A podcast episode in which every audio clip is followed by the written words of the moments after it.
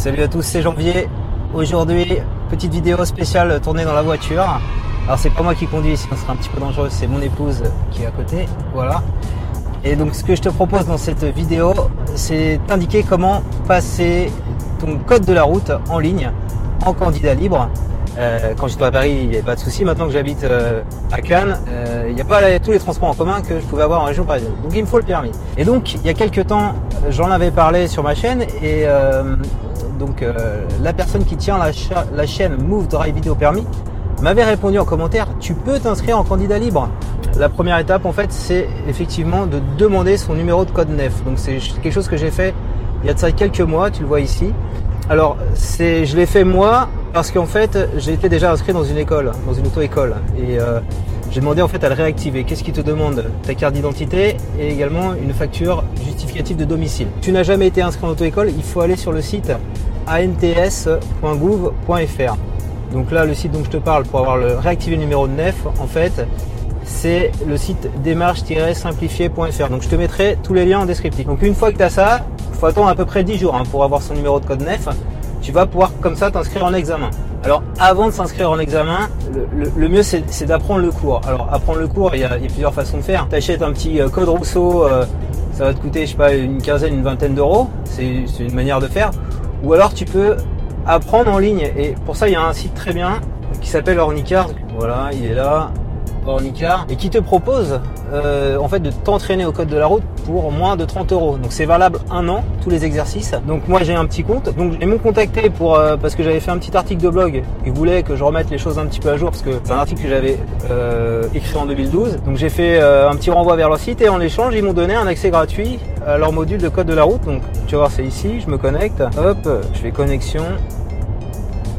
Et voilà. Sur le site, c'est assez bien fait. Au niveau des cours de code, tu as 10 modules euh, obligatoires à apprendre. Là, on voit ici les 10 modules euh, que tu dois apprendre absolument. Et donc, ce qui a changé, il y a une réforme du code de la route. Ce qui a changé par rapport à 2016, depuis 2016, on pose des questions qui n'ont pas forcément un rapport direct avec euh, les priorités, la conduite, etc. Et notamment sur l'environnement, l'éco-conduite. on, va, on va te poser des questions, comment faire en sorte de ne pas dépenser euh, trop euh, d'essence, comment tu peux éviter la voiture avec le vélo, etc. Donc il y a des trucs un peu, euh, qu'il faut connaître, que tu connais pas forcément. Il faut aussi également connaître tout ce qui est mécanique et équipement. Donc ça c'est noté sur 4 points. Donc notamment, il faut connaître comment fonctionne un boîtier automatique, un boîtier manuel. Je me souviens de questions dans les cours qui expliquent que pour démarrer, il faut appuyer sur la pédale de frein pour une voiture automatique et mettre sur euh, Start, voilà, au niveau euh, du boîtier automatique. Les premiers secours, je crois que c'est noté sur un point. Le plus important, c'est la circulation routière et le conducteur en termes de points la route, les, premières leçons. Donc tout ce qui est panneau. Donc tout ça, tu as, ça au niveau des cours. Alors je peux te montrer. Ici, si je clique là, tu vas voir comment se présente le cours. Tu vois les panneaux, les explicites. Alors là, j'arrive parce que j'étais au niveau panneau. Euh, mais Ici, on parle de la signalisation routière, les bornes et panneaux. Donc c'est assez bien foutu. À chaque fois, il y a des petites illustrations, il y a du texte, c'est très très bien écrit. C'est quand même plus digeste, moi je trouve, qu'un bouquin de, code classique. Euh, à quoi sert les traits, euh, la chaussée, etc., les, fins d'interdiction. Enfin, vraiment très bien foutu. Je crois qu'il y a une partie, la route, le conducteur. La route, qu'est-ce qu'on a? Voilà, conduire de nuit, c'est super important. Toutes ces histoires de, de feux de croisement, feux de route, feu de position, si tu es en agglomération, il faut utiliser les feux de croisement de nuit, il faut pas utiliser les feux de route. Feux de route, tu peux les utiliser s'il y a s'il y a personne en face de toi, hors agglomération, il y a plein de concepts comme ça à connaître, il y a le permis au point. voilà. Donc il faut vraiment passer du temps là-dessus. Alors c'est un site mobile, c'est pas une application. Tu as un truc qui s'appelle série thématique et tu vas pouvoir te refaire le code, enfin une série de 40 questions dans les mêmes conditions que le code de la route en fonction de ce que tu as révisé. Donc euh, je sais pas si on fait la route là, série numéro 1. On voit ici. La prochaine station-service est à 20 km et ce voyant vient de s'allumer. Je m'arrête immédiatement et allume les feux de détresse. Réponse A. Alors là, qu'est-ce qu'il faut répondre Je m'arrête au prochain emplacement d'arrêt d'urgence. Réponse B. Là, on peut continuer de rouler. Je continue de rouler. Réponse C. De mémoire. J'utilise Parce que c'est pas grave quand c'est orange versus rouge. Tu vas, il y a un réservoir de 100 km. Donc, je vais valider. Tu vas voir, il va expliquer ça. Je pense que c'est bon, faut pas s'arrêter. Se voyant. Là, il y a une petite explication. à utiliser la réserve de carburant. Selon les véhicules, il me reste une autonomie d'environ 100 km. Je ne m'arrête dans un tunnel qu'en cas d'embouteillage ou de panne. Alors une fois que tu as appris le, cours comme ça, ce qui est bien c'est de faire des petites séries de codes, de codes et d'essayer de viser à chaque fois, tu vois ici, de faire moins de 5 fautes. Voilà, c'est bien dosé en fait au niveau des tests à chaque fois. Donc il y a 40 questions et il y a 40 tests. Donc quand tu as fini tes, 40 tests, tu peux les, refaire et éventuellement t'améliorer au niveau de tes fautes. Donc on voit ici toutes les questions sur lesquelles tu t'es loupé, tu peux les revoir. En fait on a deux modes, soit le mode entraînement où euh, là à chaque fois à chaque question tu as la correction, soit le mode examen, t'as pas la correction et c'est seulement à la fin, tu sais combien tu as fait de fautes.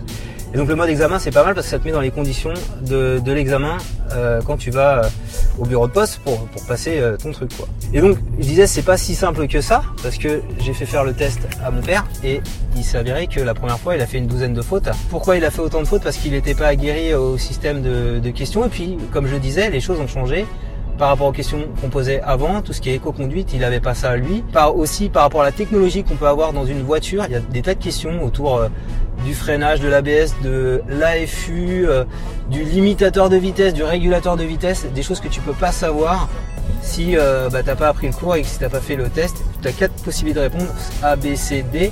Il faut répondre au moins une bonne chose, enfin il faut, faut cocher au moins une réponse mais tu peux en cocher une, deux, trois. La question, exemple, je suis sur une route euh, qui est limitée, euh, je sais pas, à 80 km heure.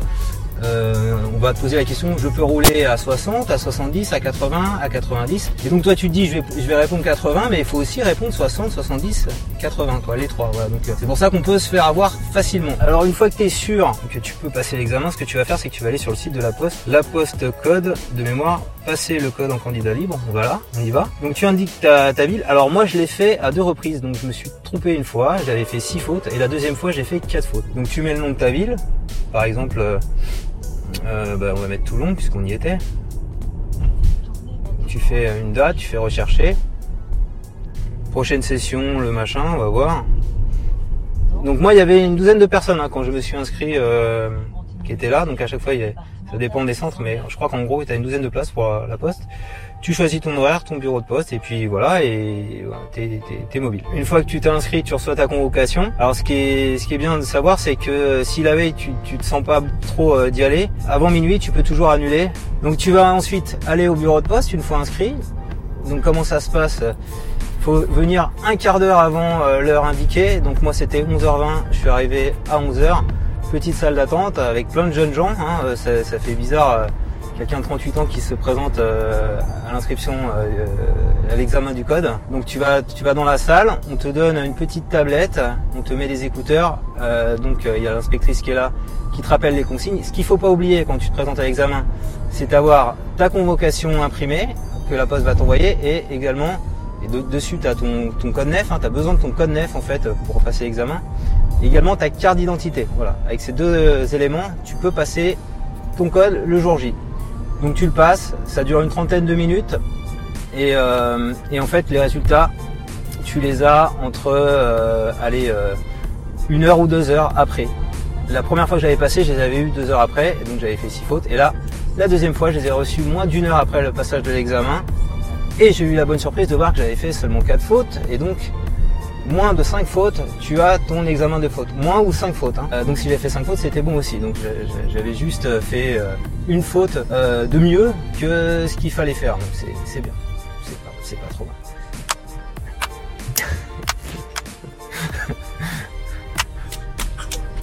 Donc une fois que tu as ton examen du code, et eh ben, tu es tranquille pendant 5 ans. Voilà, tu peux le garder pendant 5 ans et tu peux passer euh, l'examen du permis de conduire. Si cette vidéo t'a plu, je compte sur toi pour mettre un petit pouce levé. Dis-moi en commentaire si tu as également passé ton examen du code euh, récemment, euh, comment ça s'est passé, si tu l'as eu du premier coup, au bout du deuxième coup, comme moi, voilà. Combien ça t'a coûté? Donc moi je te recommande vraiment de passer par Ornicar. Ça coûte que 30 euros. C'est valable pendant un an, leur petit système de cours et de tests. Et de passer le code en candidat libre parce que tu vas juste payer 30 euros pour aller euh, dans le bureau de poste. Alors que si tu vas en auto-école, eh ben, ils te font payer euh, aux alentours de 300 euros. Je crois que j'avais des, personnes qui m'avaient raconté ça et moi à l'époque c'est vrai. C'est des, ils te vendent des packages complets, donc là c'est vraiment vachement économique et c'est pas engageant quoi. Tu peux avoir ton code, pas passer euh, ta conduite tout de suite. Voilà. Ah voilà, on arrive. C'est bon. C'est fini.